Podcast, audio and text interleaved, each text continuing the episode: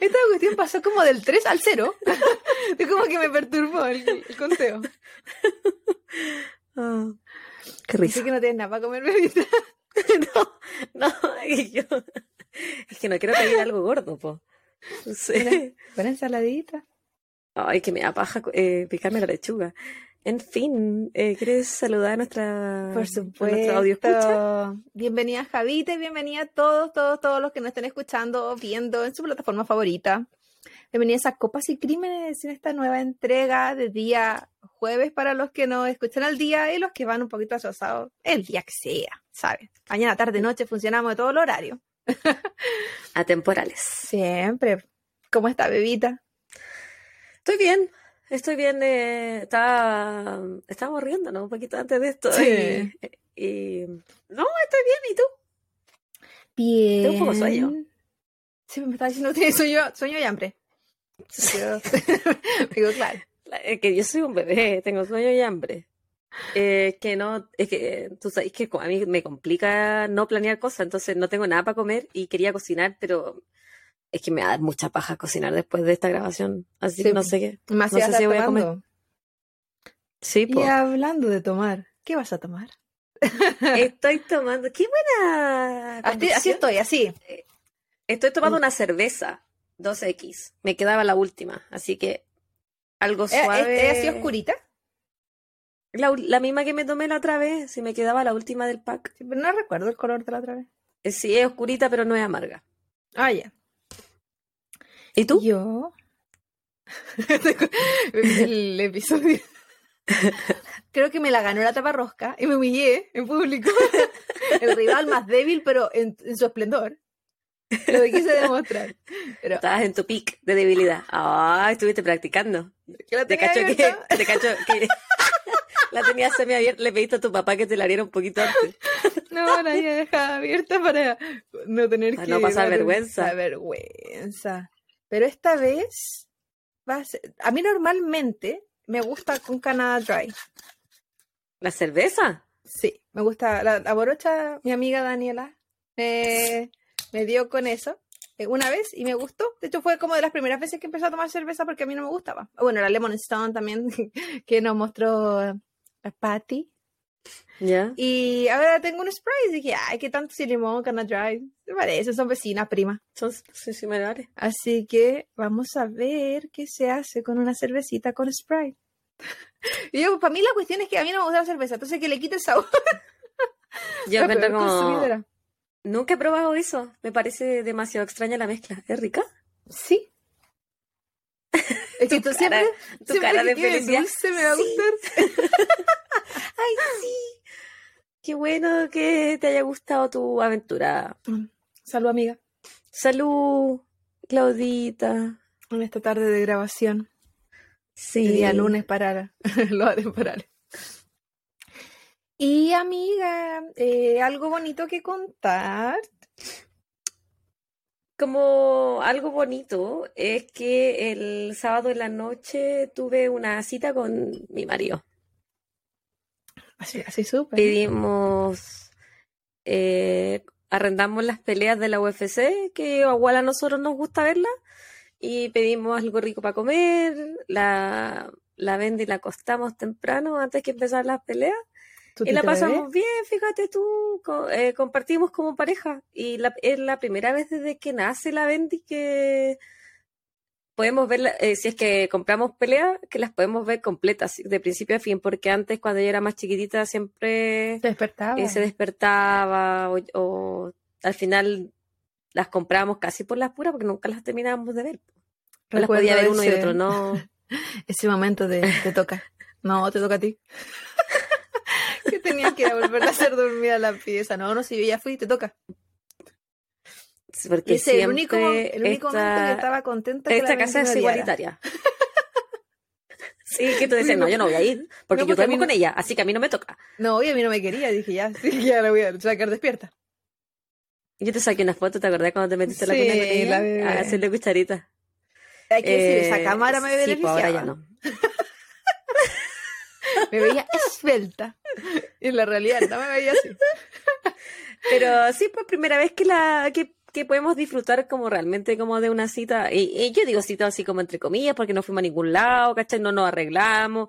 Estábamos vestidos como con la ropa que yo digo ropa de casa, que es como buzo, o un Mm. polerón grande. Ropa comodita. Son a cagar. Oye, eso es Eh, mi tenía. fue fue- producido. Pero la pasamos bien, así que eso fue algo bonito que me pasó. Ay, qué rico. Qué rico que lo disfrutaste y que no lo interrumpí. Porque casi destruyó tu cita. no, tú nos diste permiso. Sí, autoricé. Eh, a mí, ¿qué me pasaba bonito? Eh, no recuerdo muchas cosas. El fin de semana salí un poquito, un poquito nomás.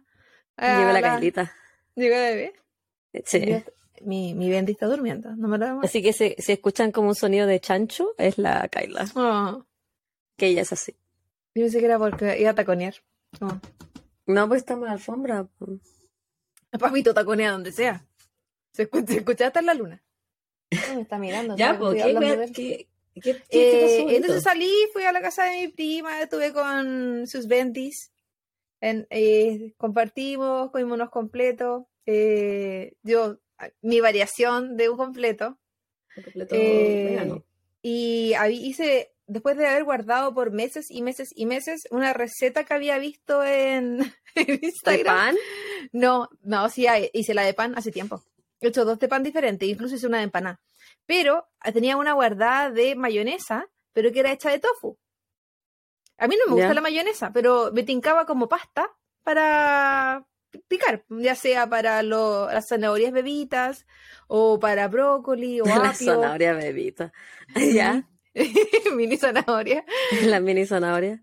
Eh, o para incluso chips, que siempre uno está picando. Yo normalmente hago guacamole o me gusta hacer ceviche de champiñones o con pimentón. Tú, tú sabes lo que, lo que he hecho. Ujú. Entonces dije, ya probemos esta variación. Oye, me resultó. No, yo creo que no me quedó como la persona que lo, que lo hizo. Tuve que inventar unas técnicas para que la textura me quedara similar y agregué otros condimentos, quité por aquí y por allá. Pero fue como, oh, me quedó bueno, bueno la salsita de tofu que muy orgullosa porque es súper sano, pues.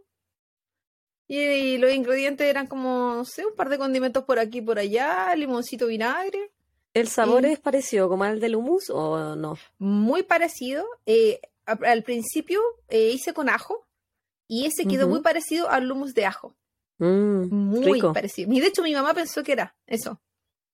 Y Pero Miss Claudia, yo tengo hambre. Y tú me estás hablando de comida y tengo Pero- una gana de pedirme algo para comer. estamos hablando de cosas buenas. ¿Qué cosas buenas me pueden pasar en la vida? La comida. Aparte de Comer, aquí eh, empezó, En el, Aquí en empezó el a nevar. anterior era dormir. Sí, también. No, no, no, eso no se acabó. Como que lo conté y se acabó. Ahí ya se acabó la bendición de poder dormir de horas, ocho horas seguidas. Pero eso, maravilloso haber chancheado. Y ahora llegó la nieve, así que yo salgo menos que antes. Si ya salía poco, menor. Mm. Porque estamos en modo polo norte, en cualquier momento viene el viejito pascuero. Se tira por la chimenea. Santa Claus. Sí, ayer bajé y antes de ayer. Bajé ya tarde, no sé, a las 12 de la noche por ahí, y me bajé hacer un té. Y, a- y dije, oh, voy a mirar porque ahí estaba nevando. Asomé por la ventana, miro hacia afuera y, y había un venado directamente mirándome hacia adentro ¿Verdad? y había otro al lado comiendo. Y dije, y yo me salí, me asomé a puro mirar la nieve y que sabía yo que iban a estar. Si en la noche no, no, no, no sé, no pienso en eso. Y aparte, desde que tenemos cerrado el patio, tristemente ya no veo a los venados porque antes me encantaba porque se ponían en el patio. Sí, sí, me acuerdo cuando fuimos. Sí. Y, fue como que me quedo mirando un buen rato. y dije, "Ah, es de que este weón quiera, ah, no sé, pues correr hacia el vidrio y chocar con la ventana. Atacarte. Sí, como a la Marta. Pero, mi prima, pasó que mi prima iba manejando y cruzó un venado, pero el venado no quería eh, chocar con el auto de ella. El venado quería cruzar la calle, pero estaban los autos andando, probablemente venía escapando de algo y chocó directamente con el vidrio de la persona que maneja, del chofer. Y bueno, luego de eso saltó, corrió y él siguió, pero el auto quedó, la, esa parte al menos, destruida, rompió el vidrio. Mi prima que fue la cagada de asustada también, pues. Sí, me acuerdo. Sí, y sí, no es menor. susto esa weá. De hecho, tan- sí, el golpe fue tan fuerte que el, bueno, el vidrio estaba roto, el, del- del auto, pero quedaron pedacitos del pelo del venado pegados en, como en, Oh. en el marco. Era como, y uno decía, ¿qué, qué, qué tan malo te puede pasar para que algo, o sea, ¿cómo? ¿Cómo tu suerte puede ser tan mala para que algo así te Sí, pase? aparte de que es algo que es tan rápido que ella no Sí. se debe haber dado cuenta, se debe haber sentido No. el ruido y el golpe y, y, y quedar así como, ¿qué pasó? ¿Cachai? Y des- y No, después- que había sido muy, muy fuerte. Y ahí iba manejando hacia la casa de mi tía, que un par de cuadras. Entonces fue como. Yo no hubiese conservado la calma, probablemente hubiese chocado cuatro otros autos alrededor mío, porque mover el manubrio para cualquier lado y gritar. Pero no, ella la conservó. Bueno, no, no, no tengo las características que tiene mi prima de la paciencia, la serenidad y todas esas cosas. No sé. es que es mamá. Sí, también. No, pero era, tenía esos dones de antes. De, de- yo, yo no, no, estar en el útero de la Jime. Mi madre. Y amiga, ya que terminamos con esta, esta parte de la charla sobre nuestras vidas, eh, tenemos un par de saluditos. Sí, sí, sí, sí. así ¿Quieres es. lanzarte? ¿Lo hacemos como la otra vez o no? Una tuya Sí, uno y uno, un ping-pong. Ya. Yo voy a saludar a Miguel Yáñez que nos sigue en YouTube y nos mandó saludos desde México. Un saludo para ti, Miguel. Muchas gracias por vernos. Un saludo, muchas gracias. Y mi primer saludo es para cami. No, k.mi.la.ls. la Camila LS. Que nos dijo que eh, le encantó como había contado la historia a la invitada, que era la Patti, porque fue en el episodio, ella lo comentó en el episodio de Mente Enferma, Los secretos de Mente Enferma. Eh, dijo que la Patti se notaba que sabía mucho y que lo había explicado muy bien. Y es verdad, no será, yo no, nuevamente, yo no tenía idea de que era esa persona y lo único que me faltó saber fue el root, porque nos dio toda la información Sí, es verdad. y nos dejó una propuesta por ahí que está anotada, por supuesto, en nuestra lista de, de notas. No vamos a revelarlo porque después para que estas cosas sean sorpresa más adelante. Muchas gracias por el comentario, Cami. Eh, K.mi.la.lc, LC, perdón. Muchas gracias por eh, escribirnos y comentarnos. Y yo le voy a mandar un saludo también a Evelyn Delgado, que nos escribió, nos mandó un DM por Instagram, que le encantaba el podcast, que la pasaba muy bien con nosotras. Y también nos mandó un video de su loro que reacciona a las voces de la Clau cuando ella nos ve en YouTube y que nos encantó, pero a mí me dio como envidia igual. Oh, me encantó ser la favorita. No, me sentí la elegida de ese loro y yo quiero saber qué es lo que estoy haciendo mal en esta vida. Yo me sentí ¿Por qué yo no soy la favorita del loro? Como ¿Usted tiene María. un animal que reaccione a mi voz, por favor, dígamelo para sentirme más especial. Tu marido. Este también es un animal. Sí, todos lo somos, pero ese es el que reacciona. Bueno, a tu voz sensual, mi amor, todo el mundo reacciona. Pero que reaccionara a la mía. Pero bueno, Pero dice Pero harto. nadie ha reaccionado a la mía. Solamente hemos recibido comentarios de ti, de tu voz y de tu risa. Y yo soy como. soy Yo como creo que porque son agregado. particulares, particulares, no necesariamente armoniosos. Tocando sinónimo, no necesariamente placenteros, pero ah, eh, se le hará agradable al pajarito. A Don Loro, Don Loro, le mando Saludos para Don eh, Loro. muchos muchos píos y píos píos. Me encantó. lo- muy tierno. Sí, yo cuando era chica mis papás tenían eh, catitas. O sea, que a mí no me gusta el tema de como algunos animales en las casas y que sí. Ahora la amiga tenía el loro porque la amiga rescata y libera. Me encantó su historia, me encantó.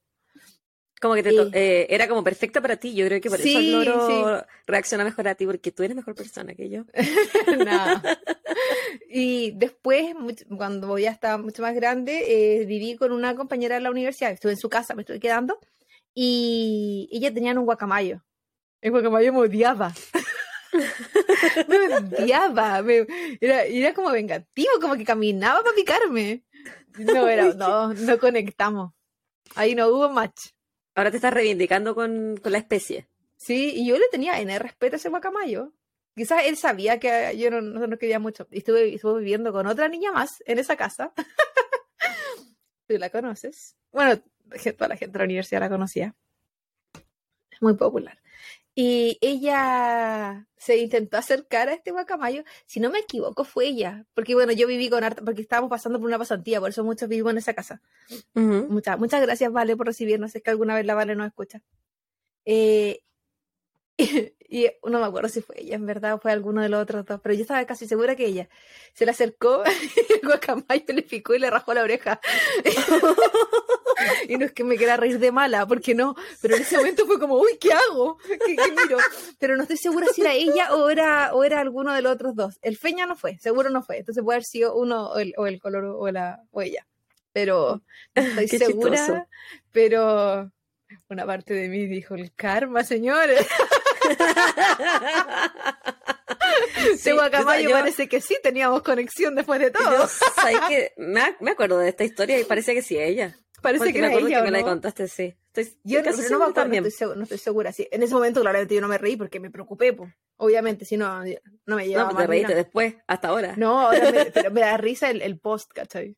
El, las, cosas de la, las cosas de la vida. A ver si ese guacamayo era repesado. No sé si se escuchan los ronquidos de la Kaila. Yo no los escucho. Qué bueno. Para que no sean una música de fondo. Eh, a ti te falta un saludo. Me falta un saludo. Este saludo es para Fernanda que nos escribió en Instagram. Yo no sé si esto será solamente un nombre en Instagram o será su apellido. Eh, Valtameri, con dos E. Eh, la Fernanda nos escuchó, dijo que, o sea, no escuchó, nos escribió y nos dice que nos escuchaba mientras trabajaba, que se le hacía corto. Yo no sé cómo, amiga. Porque hay otros que nos han dicho, incluso lateros. No vamos a verdad. no vamos a pelar, pero sí, nos dijeron. No vamos a pelar, pero sí nos dijeron latera la semana pasada. Sí, me, me rompieron el corazón un poco, pero bueno, qué tanto. Eh, y nos dijo que eh, nos escuchó desde que eh, le mandamos la solicitud, porque como dijimos antes, la Javita está haciendo aquí un trabajo de hormiga seleccionando a los amigos, siéntanse elegidos, así como yo con el loro, porque ella no se lo manda a cualquiera, eso era yo, yo cualquiera. Pero no, la Javita seleccionando con pinzas porque ella, según perfiles, quienes cree ella que les podría gustar nuestro contenido. Es muy inteligente esta chica. No es solo una cara hermosa. No, no, no, señores. y dijo que ha escuchado los 17 eh, episodios completos, que siguiéramos así. Así que muchas, muchas, muchas gracias. Eh, y ahí dice 17 episodios, pero según yo, nosotros ya hemos 30, así que no sé cuáles son los que he escuchado. Debe, quizá va de, los primeros, y la primera temporada no tiene 17 Ah, he escuchado hasta 17, tenéis razón. Es que yo como que lo leí mal porque cero compresión lectora. he escuchado 17, no era, he escuchado los primeros 17. y que dice que, eh, que sigamos así, que se ríe en con la introducción, así que por ti, amiga. Sí, ella era de Fernanda. nos escribió desde Berlín. Sí, no, no, no estaba, ¿no era la que nos había escrito de Copenhagen? Pero que después nos mandó otro mensaje. Oh, tienes razón, tienes mucha razón. Sí, viajera, es una vía viajera eh, que no había estado escrito. Y de hecho después nos comentó, eh, nos mandó un, una foto de un diario, un periódico de allá. Ella es cierto, dime que no te perdí. Y eh, salía el, el señor del episodio Peter Madsen. bajo la superficie. Peter Madsen eh, porque ahora resulta que tenía un culto de mujeres, que se está investigando por eso y había estado extorsionando a su psicóloga. Él, ya hemos hablado de ese personaje, una persona enferma. Bueno, con todo lo que le hizo a, a la persona en el submarino, yo creo que uno puede esperar cualquier cosa. Que salga con cualquier cosa. Que que la gente lo siga, lo encuentro tan enfermo. Oh, sí. Que no Pero ella nos mandó una foto del diario y nos tradujo la, lo que decía la portada. Sí, porque Así que, se sepa muchas gracias. no sabría muy idea lo que decía.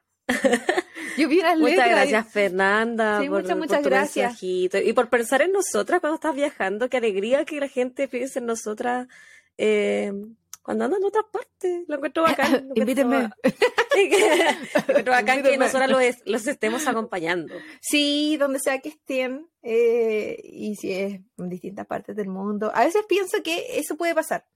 Como personas chilenas que vivimos en el extranjero, de repente escuchar una voz chilena contando alguna historia nos acerca a Chile. Y es que nosotros no Mm. estamos ni ahí, pero uno hace comunidad. Sí, eh, Sí, es verdad. es verdad que existe un feeling diferente cuando uno tiene, eh, es del mismo país, existe la misma cultura. Y no es lo mismo cuando uno está en, en- o sea, incluso si hablan el mismo idioma y son de diferentes países, no es la misma cultura. Y eso se siente, se nota mucho, mucho, mucho cuando uno vive en el extranjero. Sí. Yo no tengo amigos latinos acá. Pero si conoce a chilenos. O sea, conozco chilenos, pero Sí, conoce. así que es hartos para ti. Más que yo, Siento conozco. Yo conozco a mi familia y no vale porque así nací. La mitad no son, la mitad no son chilenos. Eh, sí, pero no me junto con los chilenos de acá. No, No, no me gusta. Mis amigos, mis amigos son todos gringos. sí, pues. Mi abuela siempre me pregunta, ¿y tus amigos son, eh, hablan español o inglés? Y siempre me preguntan lo mismo y le digo, no, mami, hablan inglés. Eh, Que la- con los que yo me rodeo, generalmente son gringos. po. Pero es que He lo- trabajado con un par de chilenos, pero repente- no somos sí, amigos. Los amigos son casi que selección natural, pues uno se va que sigue juntando por intereses, por sí. cariño, por cosas. O sea, eh, todo es variable, no necesariamente. Si no, uno dice, sí, amiga, todos los chilenos que conoció en Chile. Y no, pues, algo- Sí, pues. uno tenía no. su grupo. Uno no, no siempre conecta. Pero sí con el razón que, que sí hay un, a un feeling diferente y también que uno eh, entiende también lo que es vivir en el extranjero, porque se romantiza mucho a la vida del inmigrante, Sí. eh, sobre todo en los que viven en Europa, que son países desarrollados, los que vivimos acá en Estados Unidos, se romantiza mucho porque típico que en Chile dicen, ay, sáquenme de aquí, eh, llévenme de Chile, pero no todo es tan bonito como uno cree, o sea, siempre hay carencias afectivas cuando, sí, hay pro y contra. Yo siempre he pensado que acá, bueno, de- eh, siempre, qué mentirosa soy. Desde la última vez que fui a Chile, como que me di cuenta que, que yo aquí soy extranjera, pero en Chile ahora me siento como turista. Entonces no, no tengo una casa de verdad, po, ¿cachai? Como que ando Es- deambulando por la vida. el- Se pierde sín- cierta identidad. como el síndrome de las personas, de los inmigrantes. No son de aquí ni de allá. Eh, Mm, me sí. acuerdo que eso lo sentí cuando me vine la primera vez. Porque tú te vas y si tú no haces vida en el lugar donde te estás yendo, y con hacer vida me refiero a hacer amistades, hacer vida, salir, hacer vida social. No solo dedicarte a un objetivo, que por, a veces por lo general es trabajar en el caso de la gente que migra. Eh, tú vuelves al lugar donde dejaste y todo avanzó. La gente siguió con Mm. su vida y tú te perdiste. Y si tu intención es solo quedarte conectado y viviendo de lo que viven los demás en otro país, ya sea a, tra- a través de redes sociales y cosas así, eh, tú dejas de vivir algo, porque vives pendiente de lo que hace el resto, pero tú no evolucionas con ellos. O sea, uno puede mantener contacto Mm. y eso es maravilloso. O sea, yo sigo manteniendo mis amistades. Eh, muchas de ellas ni siquiera están en Chile ahora, se fueron a otros países y mantenemos, porque lo que hablábamos, pues, las amistades tienen que ver con conexiones, con cariño, con otras cosas. No necesariamente cuando están cerca, pero es complejo porque sabes que no eres de aquí y no eres de allá. No, eh, no vives allá, así que no puedes opinar sobre lo que está viviendo la gente allá. Y si bien vives acá, no te sientes de acá como con tener tanto derecho a opinar. Es, Mm. es complejo, es complejo desde, no sé, algo tan básico como votar, que es como que te sientes como, ¿dónde debería yo opinar? ¿Dónde qué? ¿Dónde- A todo y esto, esto- ¿votaste? acá no, Pero No, no, no. Claudia, no he votado. Tengo que informarme antes de votar y siento que este pero año si no ya me fueron las votaciones. po. Sí, pues, Ya, por eso no voté, po, porque no me y- informé. y- po. mm, Pero Claudia. Sí, no. Las de acá yo siento que tengo que todavía entender bien el sistema electoral y todo lo que hay. Aparte que me pasa. Hay un documental bueno que se llama eh, Todo en 30 minutos, creo, en, en Netflix, Sí. que hablan de, de las elecciones y de cómo funciona como eh, los, los votos en Estados Unidos. Eh, Yo Sí. me acuerdo que lo vi y lo encontré súper interesante porque hay- también había muchas cosas que no sabía. Sí, Yo no porque puedo un- votar, pero es no un soy si- ciudadana. Sí, es un sistema Yo es primera vez que podía votar, po, porque Y no lo hace la weona. sí. ¿Y, Eh, y quién eh, salió de gobernador en tu estado? Republicano. Se sabe que yo no hubiese hecho la diferencia porque este es un estado republicano. Pero es un voto, el, todos los votos cuentan. Acá, lamentablemente, el gobernador es un republicano, por lo tanto, mis dere- mi derecho ah, reproductivo se está amenazando en este momento, porque él está en contra del aborto. Aquí lo aman, aman el viejo que salió, es el mismo, religieron, pues, el que estaba antes. No, el que estaba antes, acá eh, no fue reelecto. No, para acá No me gustaba ninguna de las dos opciones, pero el mal menor, po. Que sí, siempre el mal menor. Es algo que aprendí ya más grande.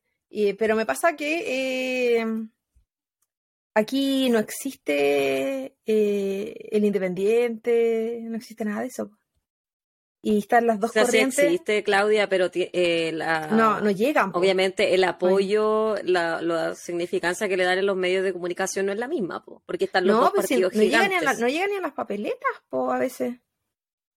Pero eso tú no lo sabes en este momento porque no fuiste a votar. No sé, porque vi lo, que, vi lo, que, estaba en opción, po. sí vi las opciones que habían, aunque no las voté. Pero sí es complejo. Yo siento que... Eh, para las presidenciales como obligatorio. Pero, en fin, ahí hay que, hay, que estudiar. Yo no sé cómo, si, cómo lo harán todos los amigos que viven en otros países, todos los chilenos que en otros países que pueden votar.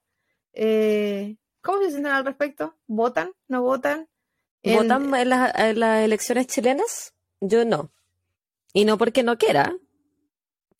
porque es un cacho porque son, son tan pocos los lugares que uno puede ir a votar. A mí me queda así, a más de voto es presencial, empezando.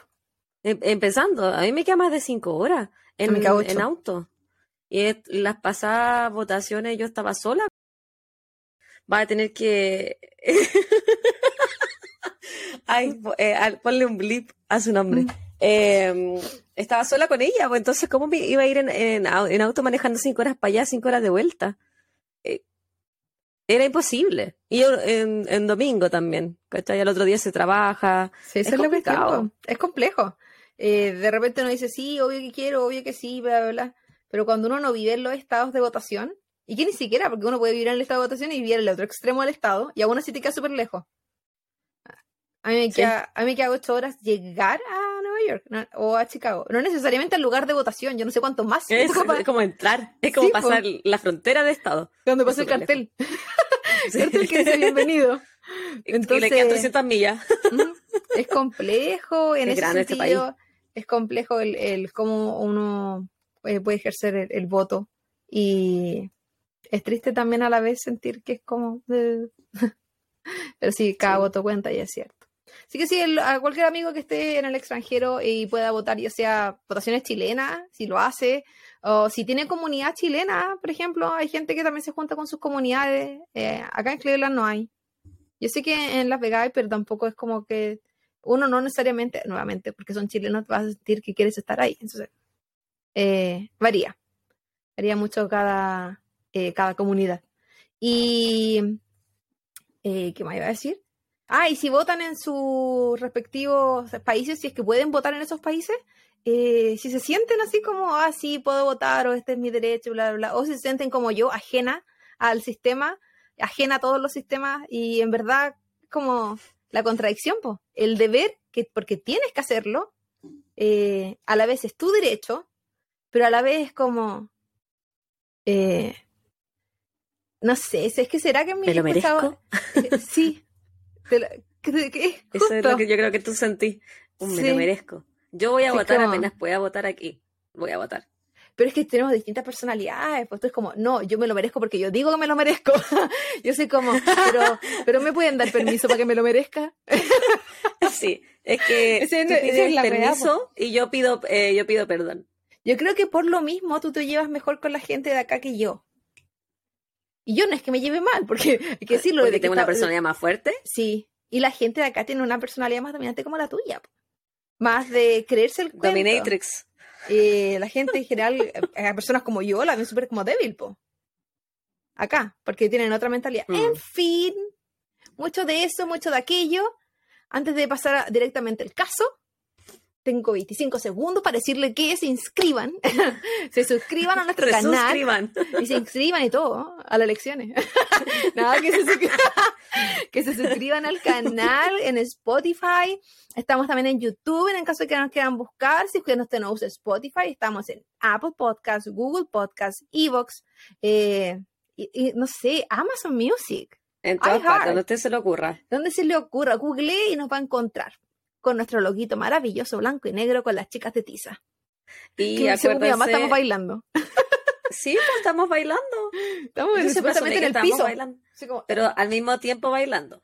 Y acuérdense Cueca, que la descripción de, de los episodios eh, sale cuántos minutos dura la intro. Ya, sí, Eso sí, nomás, sí. Claudia, dale nomás, dale, dale. dale, Muchas gracias. Y nos lanzamos directamente a un caso. Y volveremos a las duplas, Javiera Carolina. Porque sí, pues la gente hace cosas de a dos. así, así funcionan. ¿Ya? Eh, han- ¿Se ha escuchado que muchas veces han dicho que un psicópata muchas veces no, no se atrevería a hacer algo si no es porque se junta con otro psicópata y se potencian esas mentes? Ajá. Eso lo conversamos con respecto a, a Nikita Litkin y el amigo que me costaba tanto pronunciar su nombre, los chicos de, de Rusia, De Italia también. los de Italia eso. también, pero los de Italia yo creo que lo hubiesen hecho igual por separado porque tenían crimen igual por separado los amigos. Eh, en este caso, vamos a hablar de una pareja, eh, y no me refiero a pareja como dupla, sino como a pareja de relación de pareja. Mm, algo nuevo. Sí. Eso no lo. No, había, no, había tocado. Porque en- Al de la eh, del Jen Soren con la Elizabeth Haysom, eh, Ah, ellos sí. eran pareja. Pero, Pero- ahí quedó como, ellos no, tuvi- sí. no, no lo cometieron el crimen. No, pues ese, bueno, Pero Algo, Ellos- algo sí, tuvieron que ver quizás. algo había ahí, pero, sí. eh, Por pero no eran. no, no, los he- no hemos hecho el, eh, el crimen en pareja como relación romántica, Culpable, así como a cabalidad. Sí. Sí. Ya, cuenta, suéltame, cuéntamelo todo. A veces se dice que se necesita encontrar al alma gemela psicópata para atreverse a hacer lo que solo se encuentra en tu mente. Y esta vez, para encontrar esas almas gemelas, nos dirigiremos a México. Específicamente a Lázaro Cárdenas, Michoacán. Que me perdone la gente de México si es que me equivoco entre ciudades y estados, porque yo sé que tienen una división que se llaman Estados Unidos mexicanos y yo me pierdo un poquito, o Estados mexicanos, algo así es el nombre real de México, y yo me pierdo un poquito con la geografía mexicana. En Yo me pierdo las- con todas las geografías. Se me pasa. En Lázaro Cárdenas nace Juan Carlos Hernández en 1985. Juan Carlos era hijo de una madre soltera. Se cuenta que durante su infancia vivió múltiples maltratos y abusos de parte de ella. Era obligado, por ejemplo, a vestirse de niña. Y a mí me gusta mucho la definición vestirse de niña o de niño, pero eh, vámonos a los estereotipos. Probablemente le pusieron falda, vestido. Y algo que eh, en, en una... eh, Y lo que en la época se conocía sí. como vestirse de niña. exacta- Porque ahora Puede variar. la sociedad, claro, ha variado. Sabemos que muchas veces papás hacen eso en modo de humillar a los niños. Como hacerlos sentir que son Sí, porque juegan el con mal- la no entiendo por de qué lo niños. maltratan. ¿Mm? No, no. Es porque tienen problemas en sus mentes. Además, eh, vivía en una casa pequeña que eh, las piezas estaban separadas por cortinas, entonces de esa manera fue espectador de las relaciones sexuales que tenía su madre con hombres que ella llevaba a la casa. ¿Tú te recuerdas otro caso? Por supuesto, el monstruo sudamericano. De Pedro López. No me acuerdo el otro no- apellido. El mismito. Alfonso López. Eh, yo en un momento pensé que me estaba leyendo una línea del otro Word de ese caso. Dije, ¿esta Sí. buena se confundió? Porque, y lo más triste es que son dos casos en, en América Latina. Entonces, como que estamos haciendo mal porque el otro, bueno, quizás hay casos similares, pero el, el mismo como patrón de las mamás me, me dio como pena. Mm. Eh, además, Juan Carlos fue abusado sexualmente por una persona que era su cuidadora y por su madre en repetidas ocasiones. Todos estos detalles fueron contados por él.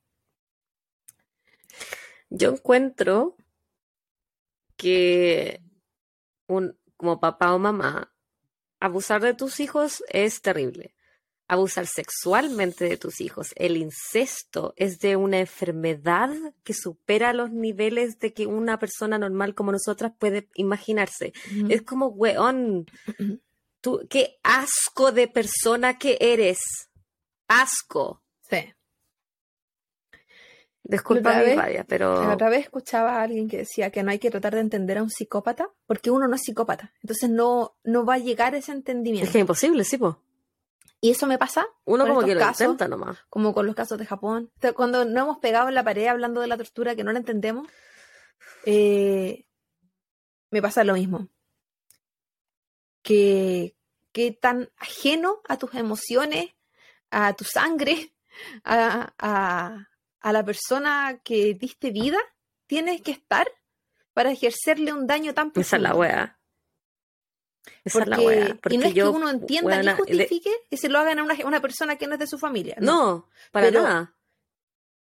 Pero hacerlo, como lo, como se lo dicen siempre las personas mayores, es que ni los animales. Y, y que aunque los animales lo hicieran, es como no me, a mí no me pasa, no me entra, no, no tengo entendimiento. Y por lo tanto creo que esas personas jamás, eh, bueno, no, lamentablemente eh, no se elige de esa forma quienes pueden reproducirse. Pero esas personas deberían estar presas o encerrados en algún centro psiquiátrico por vida. Sí. Porque En mi preferencia, muertos. Eh, discúlpame que lo diga, pero siento No, que los sí, violadores, de, los violadores y los violadores de niños específicamente, en, en mi visión de la vida, deberían morir y de forma dolorosa. Me, me da demasiada rabia esta wea, creo que la hablamos el otro día. Em, como mamá, weón, que uno utiliza la crianza responsable y afectiva y es como que uno es... Yo sufro cuando ella se enferma. Sí. Y deseo yo enfermarme y que, me, y que, le, y que le quite a ella el bicho, ¿cachai? Es como, weón, ¿cómo tú puedes llegar a ese nivel de enfermedad mental, de crueldad, de tortura, de querer hacerle así algo que tú diste vida? O sea, si ya no quisiste ser mamá o papá, dalos en adopción, por último. Aborta si puedes. ¿Qué, qué tanto es tu rabia interna? ¿Qué tanta es tu, no sé, tu frustración, tus problemas, tu, no sé, que en, en un ser, bueno, empezando con un niño, ser indefenso, eh, tienes que volcarla de esa manera hacia otra persona? Porque yo, uno, esa es la otra wea, estamos hablando de abusos sexuales, yo me niego a entender que puede existir deseo sexual hacia un niño y tu hijo. Asqueroso. Yo, mm, yo solo Asqueroso. lo, lo quiero pensar como que es porque están, quieren hacerle daño. Pero es que si además, porque bueno, me imagino yo que si están buscando ese tipo de daños porque algún deseo deben sentir, yo no entiendo. Eh, y yo ahí dejo de... ahí yo- no, no, Ahí- no, no, no no. puedo, no puedo.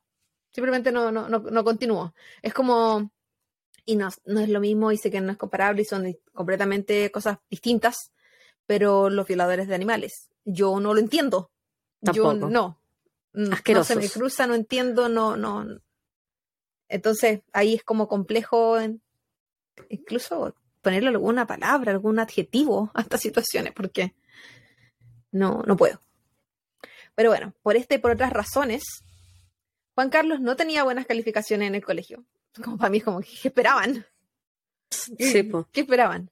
A los 10 años, Juan Carlos se cae desde un segundo piso y esto le causó un trauma- traumatismo encefalocraniano grave. Ya llevamos dos entonces de la triada de Ujú. McDonald's, ¿era? No, O sea, no, no recuerdo, pero la que mencionaste la otra vez. Debe Eh, haber sido McDonald's porque me, me acuerdo, creo, hablar de papitas que qué rico. Porque yo relaciono todo con comida. ujú. Hueona también. Eh, según él, y yo creo que esta, esta, esta frase igual dice algo. Ese golpe le ayudó a, a entender y pensar mejor, y que después de eso incluso le empezó a ir mejor en el colegio. Yo creo que ese golpe marcó un antes y un después, y no es que pensara mejor, es que él creía que estaba pensando mejor, y algo, algo estuvo pasando ahí. Y yo pensé mucho en frontalización, Mm. entre otras cosas. Hay menos filtros, pues. Sí. En la adultez, Juan Carlos tuvo muchos trabajos, muchos varios, eh, y no duraba mucho tiempo. Eh, se, no, se desconocían las razones, pero era una de esas personas que pasan de trabajo en trabajo y por razones tanto propias como del empleador, él no era una persona como constante. Y también se hablan de como de características de la personalidad de alguien que no puede como mantener consistencia en algo. A su vez, en el mismo eh, sector, en la misma área, Lázaro Cárdenas, nace Patricia Martínez, ella nace en 1980, era cinco años mayor que Juan Carlos.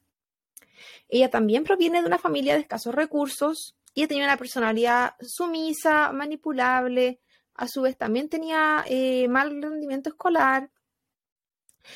En su, su infancia también sufre de abusos. De hecho, a los seis años de vida es violada por su primo. Y esto eh, produjo que su personalidad fuera incluso más sumisa de lo que ya era inicialmente. En su, adultez se le diagnostica como coeficiente intelectual limítrofe y discapacidad intelectual debido a este coeficiente intelectual limítrofe. Ella también tuvo diferentes trabajos y se menciona que entre ellos incluso llegó a ejercer el comercio sexual. Tenemos dos personas del mismo sector, infancias terribles. Mm. Eh, y en el caso de, Patricia, además, ella ya venía con eh, su discapacidad intelectual previa.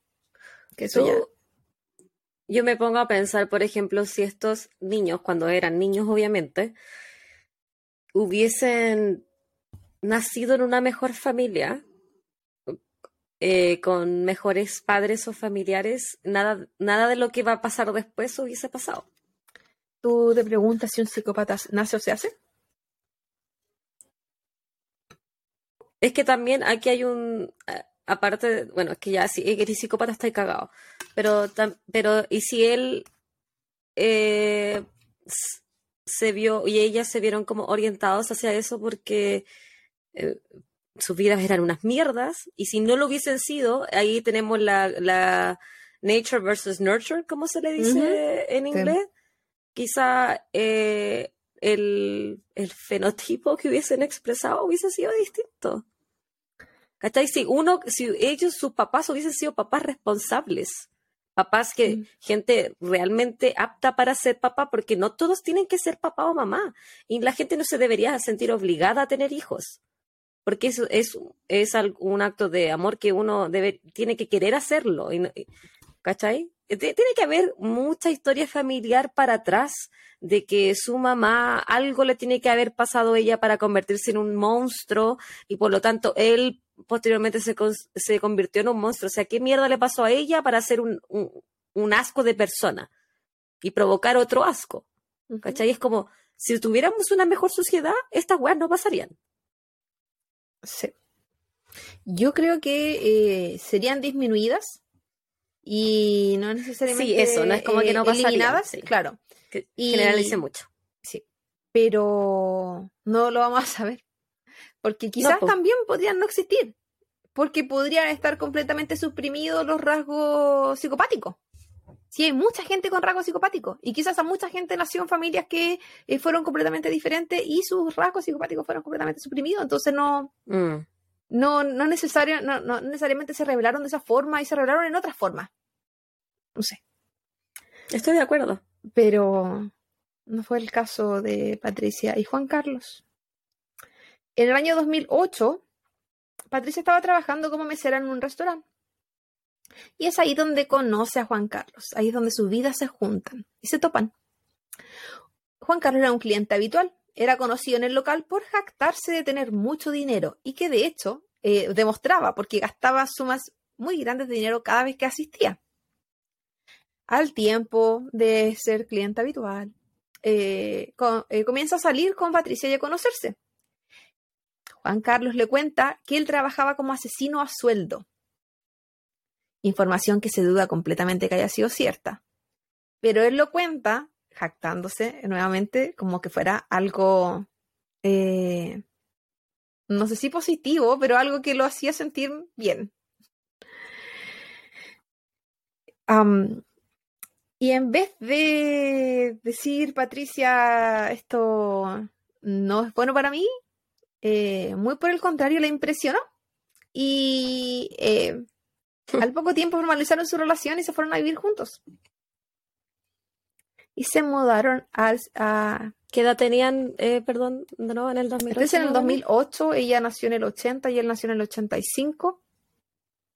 Vaya. 80, 90. 28. Sí, 28 tenía él y ella tenía 34. ¿No? ¿Sí? Por ahí. Haga sus matemáticas en casa. No, solo- yo no sé buena para las matemáticas, así que Eh. No, yo confío yo, en yo ti. puedo pensar, pero no bajo presión. No, no, esto es como cuando me interrogaban los profesores, no puedo. no, no me lo pido. Lo siento, lo siento. Y se mudaron a Ecatepec, otro sector de México. Ahí hicieron su vida, hicieron su familia, tuvieron cuatro hijos. Ambos trabajaban. Uno dice, como les cambió la vida. Eh, encontraron a alguien para tirar para adelante. ¿Cómo se dice? Encontraron a alguien que, no sé, Que lo gente- entendiera. Que Claro, que de, de pasados trágicos creamos un futuro y lo cambiamos y lo convertimos. Y nos mejoramos como personas. Claro. Co- Como que nos sanamos juntos. Hay gente que necesita a otra persona al lado que lo Como lo hace la mayoría de la gente, eh, nosotros, ¿cachai? Claro. Eh, trabajaban vendiendo cosas, vendían ropa, celulares, perfumes, comida y, y se dedicaban incluso a reciclar. Ellos mismos se autodenominaban como basureros. Eh, iban constantemente como porque reciclaban aluminio y cosas así, entonces andaban como con cajas y bolsas grandes con cosas que se dedican a vender luego de, de eh, acumular, de recolectar. En el sector eran considerados como una familia normal, común y corriente de esfuerzo. La pareja, si bien trabajadora y amistosa, tenía ciertos ideales o pensamientos que eh, al parecer eh, no eran tan eh, dentro de la norma. Juan Carlos y Patricia creían que las mujeres que eran madres solteras no eran dignas y eran malas madres. Y de hecho le estaban quitando un derecho a su hijo de tener la figura paterna en la casa, que para ellos era sumamente importante. Su la mamá de él era mamá soltera. Exactamente. Vamos atando cabos. Y Patricia iba a repetir lo que sea que le dijera si hablamos de la sumisión máxima que tenía. Sí. Esta pareja estaba lejos de ser perfecta.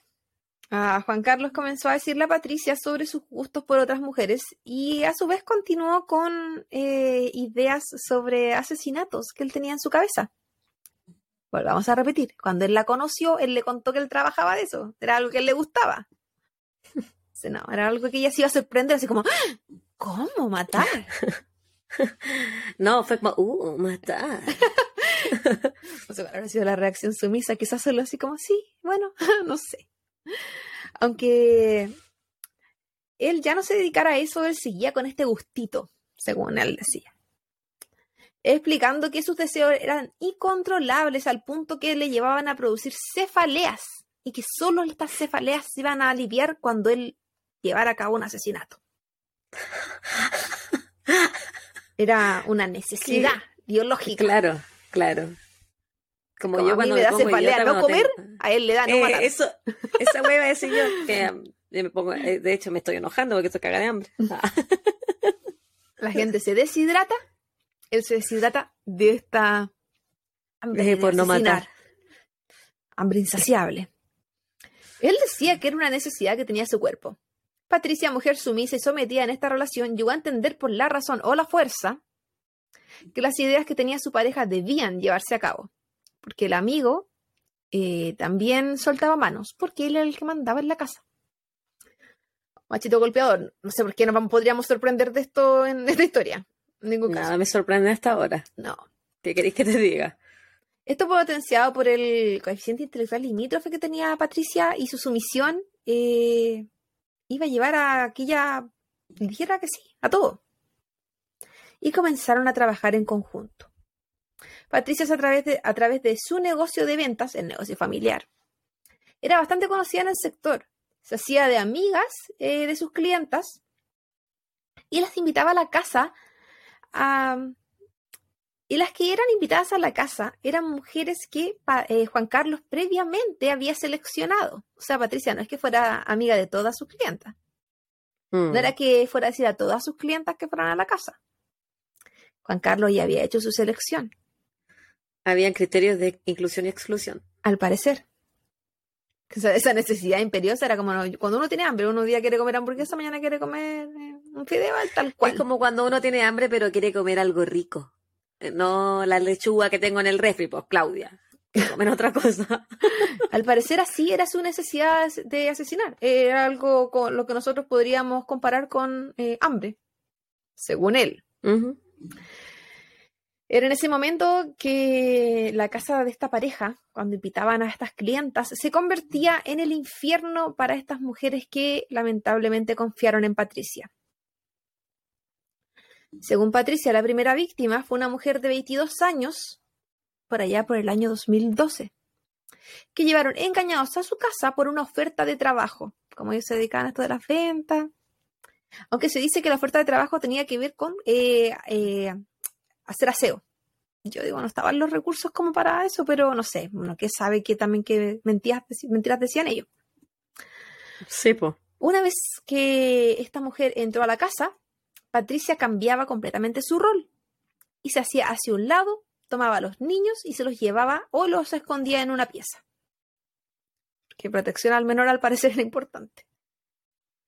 Era aquí cuando era el turno de Juan Carlos, quien se insinuaba a las clientas y posteriormente abusaba sexualmente de ellas. Posteriormente las degollaba, terminando en un asesinato. Pero no contento con lo que él ya había hecho, él continuaba descuartizando el cuerpo de eh, la persona que ingresaba a la casa y lo cocinaban y se lo comían. Entre la pareja. esta weá se puso peor, así como que ya era mala, ahora es peor. Según Patricia. ¿Ella dónde estaba en este momento? Ella sacaba a los niños, no, cuando después ya entraban con los niños, cuando ya estaba todo trozado. No, pero ella se quedaba con los niños. Sí. Y después salía a la habitación. sí, o, lo, los sacaba de la casa. Claro. Hasta cuando ya ah, estaba todo trozado y, limpio, porque los niños tampoco podían ver la sangre. Qué asco. Em, Patricia tampoco menciona de que los niños lo comieran, eran ellos. Eh, Patricia comenta que el primer trozo que comieron fue un trozo que sacaron de la pierna de esta persona y lo comieron como filete. Así como con ajito y con arroz. Eh, tenían platos típicos mexicanos, de hecho. Tamales era uno de ellos donde lo incluían. Su segunda víctima, y yo mencioné como generalizando lo que hacían, porque van a escuchar un patrón repetitivo. Eh, no, era, no era que le hayan hecho eso solo a la primera víctima, por eso hablé de roles y, activación. Su segunda víctima fue una vecina que tenía adicciones. En este caso, el ofrecimiento para llevar a la casa fue una oferta de dinero y comida. Como te vamos a ayudar, ven a la casa que te lo voy a pasar allá. En este caso, el rol de Patricia fue aún más activo, a diferencia de la vez anterior. Y fue ella quien sometió a esta vecina y la entregó atada a su pareja. Como está lista. Como regalo. Exactamente. Para que de esta manera él hiciera lo que él quisiera. Nuevamente Juan Carlos, que normalmente realizaba eh, todo lo que él hacía en el baño, eh, hizo lo mismo que con su primera víctima. Dígase violación, degollamiento, descuartizamiento. Y esa vez, esa noche, nuevamente cenaron a su víctima. Eh, los restos del cuerpo que no consumían eran depositados en baldes con cementos que estaban en como una especie de patio que tenían cerrado y en un refrigerador en que se encontraba al lado de estos baldes con cemento. Refrigerador que sus hijos tenían prohibido abrir. Sí, algo estaban haciendo bien, algo pequeño dentro de todo lo que hemos hablado, es que estaban intentando proteger a esos niños de ver esas cosas. lo, lo único, único. bueno Yo no- que hacían y yo no era sé que si- ellos no repetían el patrón de que sus padres cometieron con ellos. Puede ser. Yo ni siquiera sé si menos los ese querían sentido. proteger o no querían que los niños hablaran. Hicieran algún comentario. Yo no sé si en verdad cuál de los dos, pero lo que sea que hicieron, al menos, bueno. Un poco flaco favor, si en verdad lo hubiesen querido proteger, no hacían ninguna wea.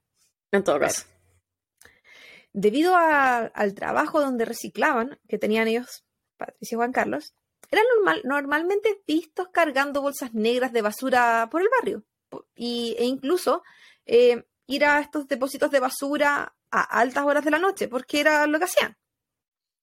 Entonces, para la gente no, no causó ninguna extrañez verlos de caminar, hacer este recorrido, mientras ellos se deshacían de restos del cuerpo porque no todo quedaba en la casa, no todo quedaba en el refrigerador, no todo quedaba en sus estómagos. También votaban. En el 2015 se cambiaron de casa. Es ahí donde eligen a una nueva víctima. Esta vez Patricia aumentó su participación, porque estoy en escalada. Y ambos abusaron sexualmente de su víctima. Luego de eso, Patri- Patricia mantuvo a sus hijos fuera de la casa mientras su pareja continuaba con el posterior eh, asesinato y descuartizamiento. Sus crímenes aumentaban de intensidad cada vez. La siguiente víctima fue una mujer con su hija de 10 años. Patricia ya era partícipe activa de las vejaciones sexuales a las que sometían a sus víctimas. Luego de esto, el cuerpo nuevamente de las víctimas patado y degollado. El cuerpo posteriormente fue abandonado en un sitio baldío. Se habla de que este cuerpo haya sido des- descuart- descuartizado o no, solo que fue abandonado. Yo creo que probablemente porque era la forma que lo sacaban de la casa. Pero no olvidemos que esta persona iba con su hija. Su hija, además de presenciar todo lo que le hicieron a su madre, fue víctima de una situación similar. Exactamente lo mismo que le hicieron a la mamá. Que, ¿Para qué mencionar? Pero esta vez solo actuó Juan La Carlos. gente que nos está viendo en YouTube debe ver la cara de asco que tengo. Porque qué ganas, weona, de no escuchar esta weá. Está Pero porque terrible. tienen que haber niños involucrados. Está terrible. Con razón no po. Ahora se me tiene la mente súper caga. Eh, en esta niña tenía 10 años. Eh, voy a adelantar, spoiler, que no se sabe el nombre de todas las víctimas ni el número exacto de ellas. Se menciona que la víctima eh, menor, eh, de menor edad que tuvieron, tenía 7 años. Como no se revelan los nombres, hay artículos que mezclaban y hablaban de que la de 10 era la misma que la de 7 porque era la que acompañaba a la mamá. Ahora, se habla de que la menor de 7 años fue retenida en la casa durante 7 días, como en secuestro. Y posterior a eso, solo había sido eh, eh, asesinada, pero no por degollamiento, sino por estrangulación. Cualquiera sea el caso, ya sea que la retuvieron en la casa por 7 días, 10 días, después de que le mataron a la mamá en la cara, o que le hicieron todo lo que le hicieron, es igual de terrible y de tortura. Sí. Según él, que no había a la niña de 7, que nuevamente no desconozco si era la misma que la de 10 porque mezclaban historias los artículos. Eh, también por protección al menor, me imagino. Eh, podría haber sido la, la- lo mismo. Y él decía que a la, a la víctima de 7 años él no había abusado sexualmente. Dudo. Hay que Pero- agradecerle al weón. Sí, Hay que que la- felicitarlo. Sí. Porque se supone que su odio era por los adultos. Pero bueno, al último tengo unos comentarios que hacer con respecto a este caso que eh, no solo yo creo que eran los únicos dos involucrados, pero en fin, bueno, más adelante vamos a hablar de eso. La siguiente víctima era una adolescente que fue hija de una víctima, hija, porque salió así, que fue hija de una víctima anterior. ¡Hija! Sí. Qué enferma que soy. Ya, el- en este caso, esta víctima que a mí me pareció doblemente terrible, es como, se lo hiciste a su mamá y ahora se lo está haciendo a la hija. O sea, qué, qué enfermedad. Eh, Y nuevamente, como nadie sospechaba que ellos estuvieran haciendo algo, no es que la gente vaya a decir, oh, tú le hiciste algo a mi familia, no te voy a ir a ver. No, porque la gente no sospechaba. Era una, familia común y corriente. Esta mm, chica también tenía problemas de adicciones. Claro. Y al igual que todas las otras mujeres anteriores, fue llegada con mentiras a la casa de los Hernández Martínez, probablemente ofreciéndole la ayuda en algún sentido. Y el modus operandi fue igual que todas las veces anteriores. Según Patricia, durante seis años habrían alcanzado a torturar, violar, asesinar y realizar canibalismo a diez mujeres. Por otra parte, Juan declara que habían sido 20 o quizás más. No sé por favor, al decir eso. Es que eh, estaba orgulloso, pero ya vamos a llegar a esa parte. La pareja eh, se alimentaba y cocinaba los cuerpos eh, en platos típicos ¿Verdad que no escucha ya la Kaila? Ahí escuché recién, pero no la escuchaba antes. ¿La escucháis ahora? Como el chancho. Está roncando, veo de lo lindo. Y dentro de los tapos, los platos, los tapos, los platos típicos mexicanos, se encuentran, por ejemplo, los tamales que te mencionaba anteriormente. Sí se hubo gente dentro de la investigación que supieron de, los tipos de comidas que ellos preparaban y que fue el, asco tan profundo que no pudieron comer ese tipo de platos sabiendo que no era, nunca comieron de, de, de, ellos, pero solo imaginarlo, porque no es lo mismo que te cuente esta historia que la persona que tuvo que descubrir los cuerpos. No. Y bueno, además de comerse los cuerpos, de repartirlos, de meterlo en balde con cemento, de tenerlos refrigerados, de botarlo en el sitio baldío, también le daban a los perros. Algunos de los órganos los conservaban en frascos con alcohol, órganos tales como los corazones. Por que Carlos le ofrecía como ofrenda a la Santa Muerte estos órganos. Y bueno, cuando tenían exceso de carne humana era cuando se deshacían en los basurales. Se dice que incluso alcanzaron a comercializar los huesos de las personas, porque habían eh, fetichistas y santeros en el mercado negro que eh, compraban huesos humanos. Además, se dice que Juan Carlos había realizado necrofilia con más de un cuerpo y esto me recordó nuevamente al caso de Peter Madsen.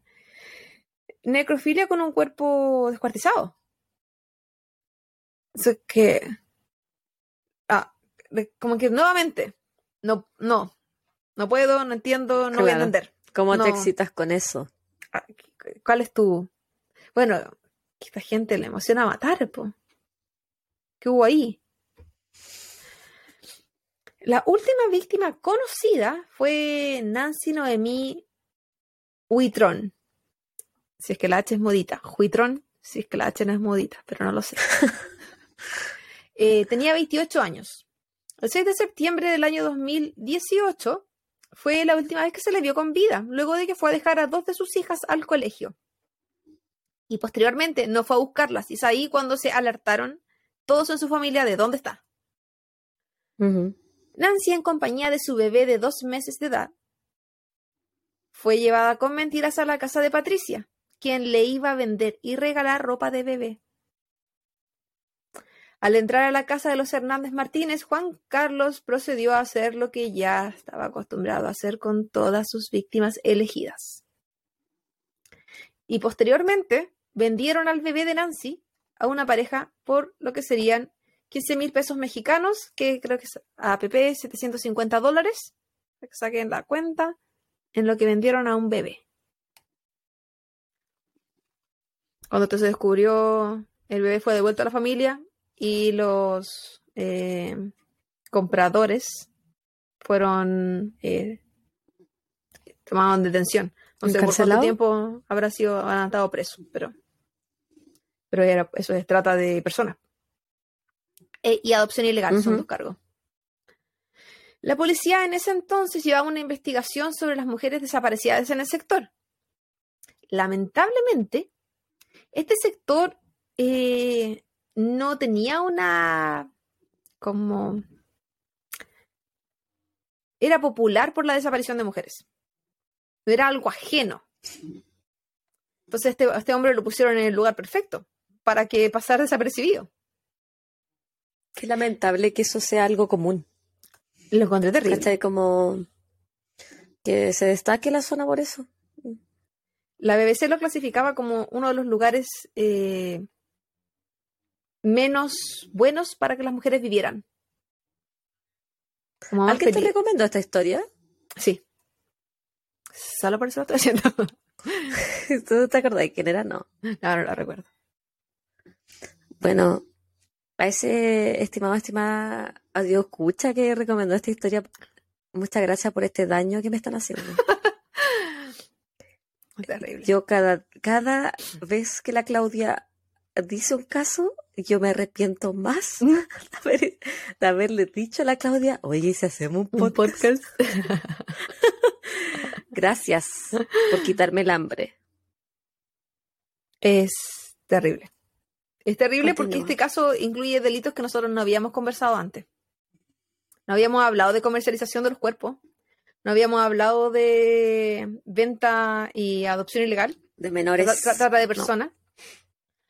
Habíamos, hab- no habíamos hablado de parejas pa- románticas. parejas Ah, románticas Duetos. que eh, actuaran, eh, ejercieran violencia sexual en conjunto o que ejercieran violencia. Me hubiese dicho, sexual Claudia, que iba, a, que iba a hacer este, porque yo tengo uno, tengo un caso similar a este. Sí, de de. Ah, porque me mencionado otra dicho, vez. no hubiésemos puesto de acuerdo. Ah, pero es que me gusta Sí. sorprenderte, así que no te No menciono. hubiésemos las puesto de acuerdo. No, si yo nunca sé cuál les vaya a decir. No, es una sorpresa, ni yo lo sé.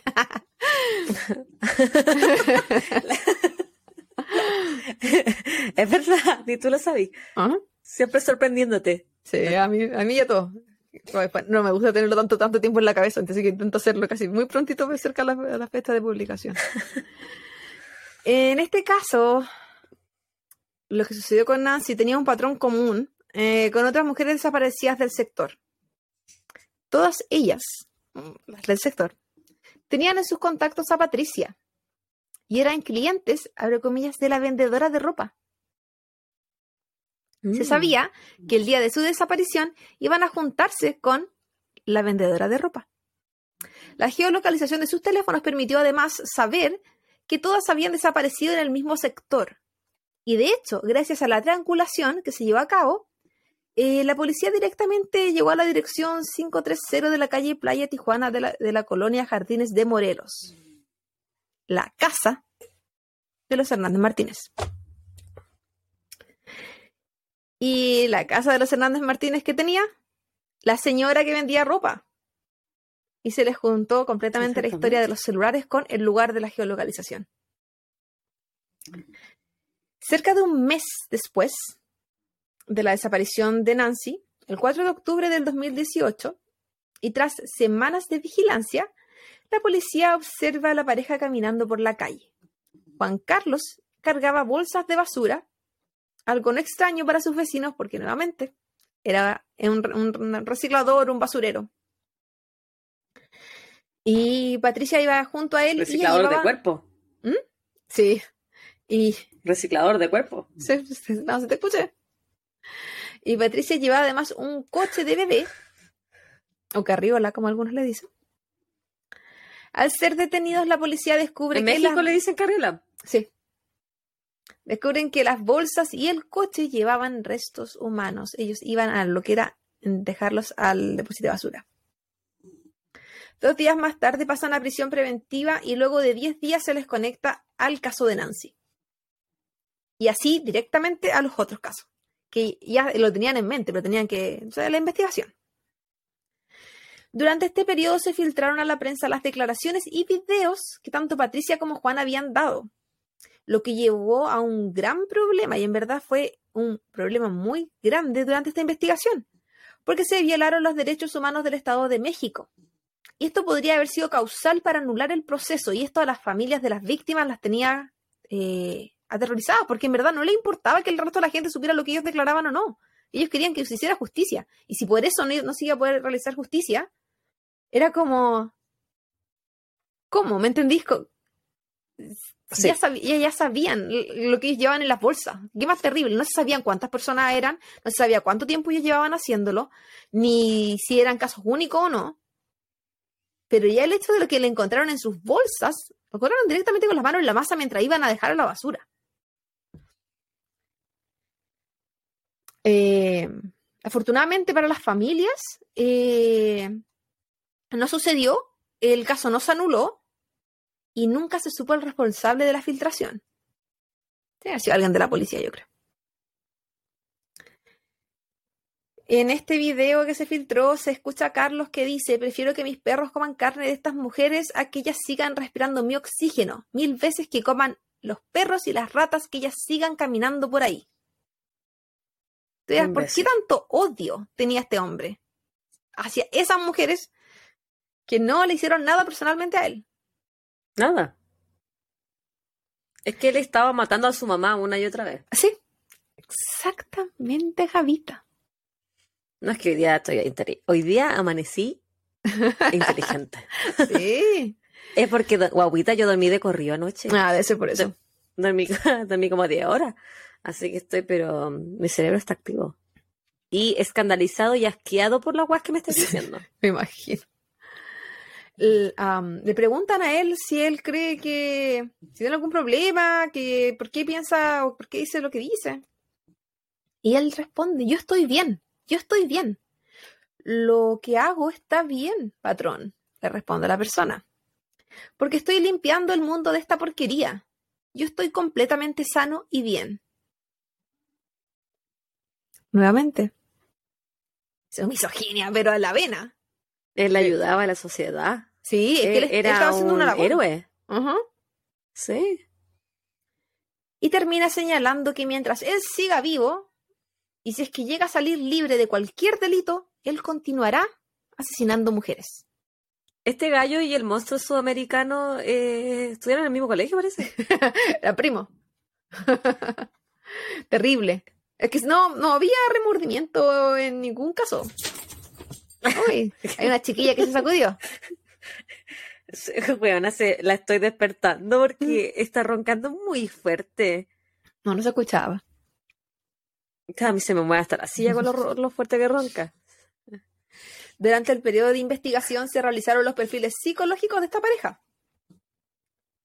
No, no creo que te vaya a sorprender mucho con lo que voy a decir, pero Juan Carlos presentaba una psicopatía, trastorno de la personalidad, trastorno psicótico, eh, los que tuvieron que ver con sus antecedentes previos de abuso de en la infancia, el traumatismo cráneoencefálico y consumo de cocaína, además en la juventud. Según Juan Carlos, él tenía alucinaciones visuales, él veía un perro en todas partes. ¿Qué tenía que ver el perro, weón? En sus alucinaciones quizás le hablaba, no sé. Era como el weón de. mm, El de Nueva York. El. Bradsu. Ay, weón, se me olvidó el nombre, pero el. Ah, el hijo de Sam. Él también decía que. Bueno, el hijo de Sam fue un asesino en serie en Nueva York que, decía que él actuaba porque el perro le decía que tenía que hacerlo, pero al final se sabía, se supo que era mentira, que él dijo esa weá como para aparentar ser loco nomás. Qué raro. Juan Carlos declaró además sobre su necesidad por matar y de beber sangre humana al menos cada tres meses, porque él lo necesitaba. Ya saben, le daba cefalea. Así como el que tiene un shot multivitamínico. Claro, necesitaba la cuando. B12. Y además declaró, ¿no? Además declaró que él y su esposa eran como una pareja de leones. Porque la leona es quien alimenta al macho, haciendo referencia a cuando Patricia le llevaba a las víctimas a la casa. Que aquí tenía el cuento, pero completo el amigo. Por otra parte, las evaluaciones a, a Patricia demostraron nuevamente el coeficiente intelectual limítrofe y su necesidad de mantener a su pareja a su lado y que esto le habría llevado a complacer cada mínimo requerimiento que él le hiciera. Porque para ella, una mujer que no tenía el hombre en la casa o una madre que dejaba a sus hijos sin su padre no era digna y era una mala madre. Es lo que habíamos hablado anteriormente. Entonces finalmente iba a hacer lo que él le dijera.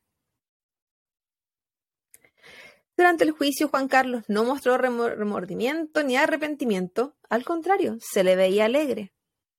Según indicó la madre eh, de Luz del Carmen, una de las víctimas del año 2012, que no mencioné anteriormente, Juan Carlos había participado en ese entonces en la investigación de esta, de esta desaparición. Y bueno, había sido asesinato porque el cuerpo sí había aparecido de esta niña, tiempo después. Y que él era conocido de la familia él había trabajado con el padre de la niña, que era un adolescente de 13 años. Y que el momento de hacer las declaraciones en el año 2012, él había dicho que él la mató. Y que ella no entendía por qué no había sido tomado preso en ese entonces, había, había quedado completamente en libertad, no había sido considerada su declaración, y que esto podría haber prevenido todo lo que pasó después, por seis años. Claro. Sin, sin contar si esto venía desde antes porque recuerden que él hablaba de 20 personas. O más. Las condenas fueron sumativas y aparecieron paulatinamente. Entonces este juicio, desde que partió en adelante, era como, oh, tienen 10 años, no, ahora tienen 20 años, porque a medida que se iban tratando los casos y a medida que se iban tratando además las causas. ¿Le hicieron juicio entonces separados dependiendo de las víctimas? Así como, y ahí se iban acumulando. Claro, estaban las víctimas y además estaban los cargos por víctimas, porque, por ejemplo, al asesinato hubo uno, un, cargo por tortura, por violación, por, por eh, trata de blancas, por descuartizamiento, todos eran cargos diferentes. Mm. Un año más tarde, el 1 de octubre del año 2019, Juan Carlos, de 38 años, y Patricia, de 44, recibieron una condena de 327 años por ocho cargos de feminicidio, como se le llama en México, trata de personas, eh, debido a la venta del bebé de Nancy, e inhumación ilegal de restos humanos. Si bien se comprobaron algunos casos, no todo lo que sucede en el sector, porque hablamos anteriormente de todas las desapariciones, se le podían asignar a esta pareja, que fue lo que la policía intentó hacer en su momento. Debido a que, como dije, Catepec es uno de los lugares más peligrosos para vivir para las mujeres. Ese lugar es caracterizado porque operan bandas de narcotráfico, trata de personas y tráfico de órganos. ¿Qué quiero decir con esta última oración? Yo no creo que él trabajara solo. Yo no creo que él ofreciera solo los órganos como ofrenda a la Santa Muerte. Yo creo que él estaba involucrado, ellos dos, en tráfico de órganos, trata de personas y en narcotráfico quizás.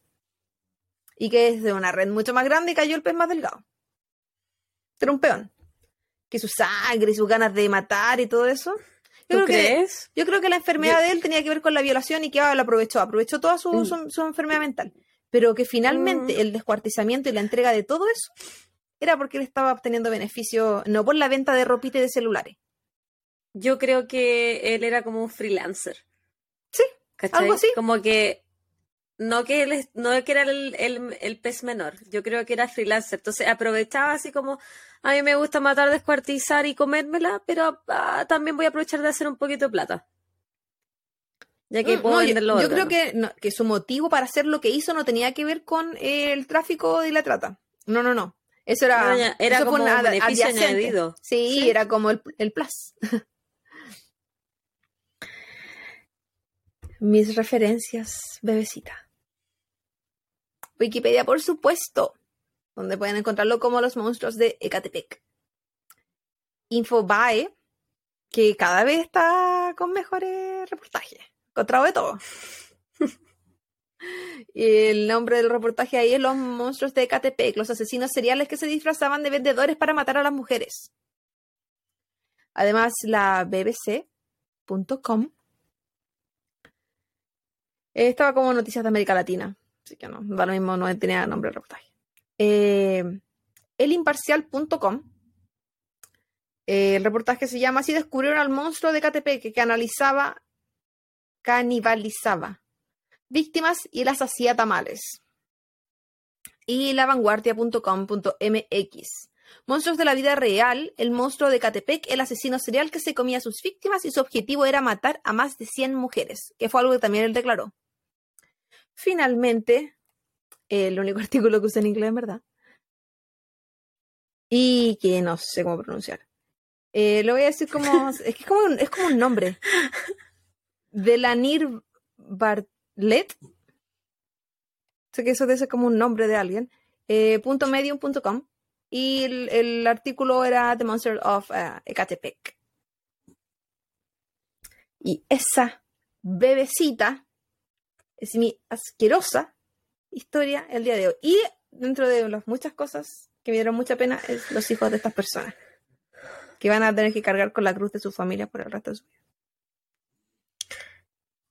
Los niños de los hijos de ellos, ¿qué qué edad tenían cuando los rayaron? No se menciona ni la edad, ni los nombres, nada, nada, nada de los niños. Al menos hicieron un buen trabajo protegiendo la, Mm. la identidad. ¿Te cachai?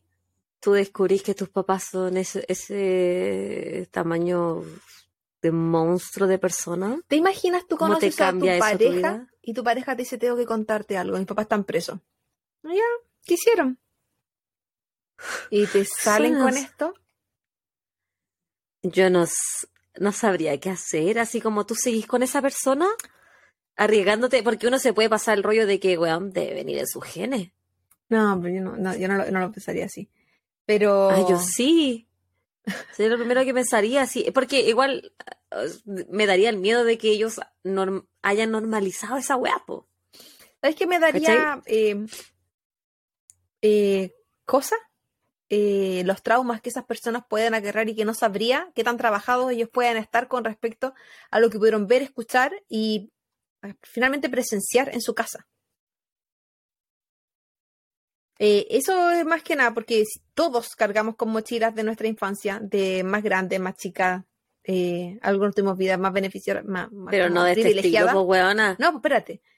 Y si una que tuvo una vida completamente normal, sin violencia, Si una está sin- cagada. y tiene problemas psicológicos, Sí. eh, imagínate alguien que pueda cargar ese tipo de, de trauma. Quizás son los resilientes, quizás tienen un poder, no sé, quiz- quizás las personas que los cuidaron posterior a esto hicieron un trabajo maravilloso. No, no, no lo vamos a ver, pero es complejo, es complejo pensar eh, en el adulto que ellos Sí. dejaron. Es súper, súper complejo. Muy complejo. No, no sé, a mí me daría miedo estar con alguien que su familia hizo eso, no por culparlo a ellos, pero porque por, por miedo a que repitieran conducta. Sí, no, no sé si me daría miedo la repetición de conducta porque siento que eso ya se, se notaría pronto, que la violencia, que esas cosas, la No dominación. sé, yo siento que uno Pero nunca deja no- de conocer las personas. También no hay- sabemos, hay no sabemos qué tanto los criaron. Quizás no hay ningún patrón. Ahora, él, él, él no era como la familia de él. Él era peor. y ella no se habla, se sabe que su familia era pobre. Y si bien sufrió abuso y cosas así, no necesariamente de sus papás, quizás sus papás solamente eran pobres, no, eran, no que fueran malos. Ella solamente era extremadamente sumisa. Y de una mentalidad machista también, que la iba a llevar a aceptar todo. Sí. que es también la muy parecida a la mentalidad de, de México. Si en México igual el machismo es importante.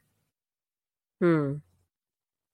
Bueno, América. Latina, el machismo es súper marcado. Es un tema. Somos una sociedad machista. Pero eso, yo no, no vengo a regalar, vengo a vomitar historias. No, no sé si darte las gracias por lo que me acabas de hacer o vomitar en agradecimiento. Eh, pero sí eh, te agradezco la entrega, weona, y el estómago para relatar esto y para investigarlo. Mu- Muchas, muchas gracias por tu entrega al podcast. Yo le agradezco cada día más a mm, los reportajes que no tienen fotos. Que no. Sí. No, o sea, habían fotos, yo vi fotos, pero como de el área, ¿me entendí? Como que la casa, que el sector, que ellos caminando con las bolsas, eso estaba en fotos, porque cuando la policía lo, atra- lo- lo atrapó. O el refrigerador, pero no el refrigerador abierto, por ejemplo. Gracias. Los baldes con cemento, weón. pero no lo que estaba adentro. Gracias. Muy distinto a lo que tuve que ver en el caso, por ejemplo, de la historia de la Nacha, cuando tuve que ver las fotos de las chicas que también estaban en un balde con cemento. Terrible, terrible. Terrible todas las fotos. ¿Qué pasa con esa cultura que suben esas fotos? O, cua- o cuando viste los dibujos del, Oh, del no, manga. soy- eso me No, manga, se dice manga. Me Eh, dijo la paloma ¿Manga era? que te dijera que es manga. Pero y ¿por no qué no, por qué no Y me avisó? Ah, Me lo dijo a mí. Y que eh, se vende en muy pocos lugares y eh, está muy baneado porque Ah, ya, gracias, mucho señor. repudio de la sociedad. Eso. Es muy Te lo importante. tenía que te decir el otro día, pero se olvidó. Sí, no, no está bien. Aprovechamos de decirlo para la gente que es tan ignorante como yo. Bien. No, ten- no tenemos por qué saber de todo. No, no es mi sector. Lo que. La en cultura- general, nosotras no sabemos nada, Claudia. No, no, pero de cultura Hemos de dicho Japón en y todo muchas eso. oportunidades que cero expertise. En lo que usted nos pida, nosotros no sabemos. Flotamos por el mundo. Qué manera de, de- el poder de opinar de nosotras, de weas que no tenemos idea, es impresionante. Es, Sí. ese es nuestro don. Sí. No, y la, la consecuencia. Soy una persona súper consecuente porque mira lo trágico de la historia del día de hoy y mira el polerón que me puse. Eh, para la gente que no está escuchando, tengo puesto un polerón de Rugrats. Porque yo solo dije, oh, blanco, para, no sé, no verme tan oscura en la imagen. Y después Por eso lo mientras- tenéis como tapado con el pelo. no, no, fue inconsciente mi cuerpo. Mi cuerpo se avergonzó y empezó a cubrir el pelo, la imagen de Rugrats. Porque, eh, bueno, tampoco me iba a vestir de negro, si No. Ya lo he hecho. Pero sí, terrible. El caso, eh, que no se volviera a repetir, sería maravilloso, pero no sabría, como hablamos al comienzo del episodio, si eso puede suceder. Eh, es súper triste que tenemos una cultura de repente con este tipo de problemas. Triste. Porque, Muy triste. que tienen que ver con, no sé, nos falta tanto. Como complejo erradicar. Es verdad, nos cosas. falta mucho como para crecer como humanidad. Sí. Esa era la palabra. Y bueno, eso pues chiquillos, eh, muchas gracias por a los que nos acompañaron hasta acá, a, los que nos acompañan semana a semana, a los que nos agregan en Instagram, en Evox, en YouTube, en Spotify, todos los que se suscriben, todos los que nos comentan, los que no nos dan un like en nuestros posts, en estos reels, en los que se toman el tiempo para escribirnos que les gusta lo que estamos haciendo. Eh, nosotros les agradecemos su compañía también eh, y que, que les guste lo que estamos haciendo, Sí. porque nosotros nos estamos haciendo un daño irreparable. Que se sepa. Así que, nosotras no veníamos basalmente bien. No los vamos a culpar por eso. Porque no, tampoco, tampoco hay que ser injusta. Basalmente veníamos mal. Usted no tiene por qué cargar con esa cruz. No, no, no, no. Para eso están. Pero esta, la esta, y esta futura cruz pareja. nueva sí. Ellos cargan con esas cruces. Pero eh, que se sepa que esto no nos está haciendo bien. si en algún momento tenemos que hacer como una pausa en el podcast es por nuestra salud mental. Sí. No, eh, como me dijo una, una niña hoy, una amiga del podcast, que, que ella sabe que yo no hacía Chile porque yo no me quería, porque yo lo sentía muy cercano. Y es que es lo único que me está salvando en este momento. es lo único. Porque cuando tú has contado la de Estados Unidos por alguna razón, bueno, en algún momento va a contar Cleveland, me imagino, y ahí ya me voy a, me voy a volver a matar, porque lo peor es que vivo en un sector de gente enferma. Entonces, Sí. eh, Terrible. No he querido hacer Cleveland por lo mismo, por hacerte un favor, guaguita. Sí, sí, creo que una, no, no era muy lejos de mi casa donde vivía el caballero que tenía Era, par- secuestrada. era como a 10 minutos, parece. sí, que Me acuerdo que lo hablamos en ese las momento. Era- en algún momento lo haré. No. Por ahora no, por ahora te voy a hacer un favor. Gracias, señor. Pero, Pero eso, eso- eso, Así que con queso. muchas, muchas gracias. No olvide suscribirse si es que aún no lo ha hecho. Recomiéndenos si es que aún no lo ha hecho. ya sea para, lo que sea, no sé. Cacho que estas cabras cuentan una historia. Cacho que estas cabras son, no sé. Etiquétanos en alguna historia. Es, a eso si iba. es que quieren. Y si es que no, también. no, pero es Háganos que- promoción. Sí, etiqueten, no, nosotros publicado es que alguien nos etiqueta, lo eh, publicamos en, la- en los stories, solo que a veces gente que nos etiqueta y lo tiene en privado, y ahí no podemos hacer mucho porque ni siquiera nos llega la notificación, entonces no Verdad. podemos. De- Por eso también intentamos seguir a la gente que nos sigue, por lo mismo. Ahora, en el caso de que no los sigamos y su cuenta esté cerrada, es imposible, pero si nos manda un pantallazo, se lo subimos también, no hay ningún problema. También. Sí. Y eso, eternamente agradecidos y no agradecidos por los traumas ocasionados. Cuídense y Nos vemos pronto. Show, show, show, show. Bye bye.